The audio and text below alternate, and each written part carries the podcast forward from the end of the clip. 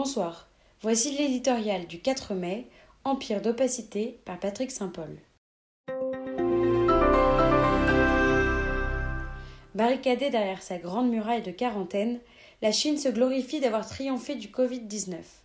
Le pays vit presque normalement et son économie affiche une santé insolente alors que le reste du monde, confronté à une troisième vague, continue de se débattre dans une course folle face aux variants du virus à grand renfort de confinement et de campagne de vaccination.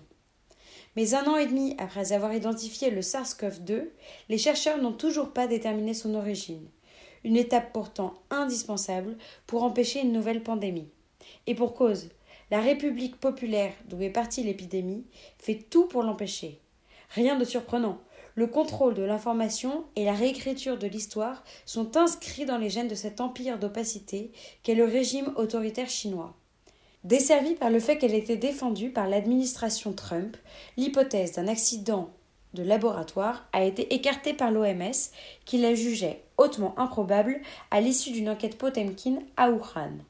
Et après avoir muselé les citoyens qui sonnaient l'alerte, Pékin s'est retranché derrière une thèse officielle risible tant elle paraît improbable.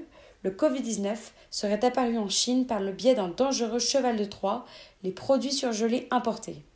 Sous pression des États-Unis et de nombre de ses alliés, ainsi que d'une partie de la communauté scientifique, le patron de l'OMS, connu pour sa complaisance vis-à-vis -vis des autorités chinoises, après le pangolin et la civette, la thèse d'une fuite de l'un des laboratoires de Wuhan, où le virus aurait passé la barrière d'espèces avant d'être transmis à l'homme, est de nouveau au centre des soupçons.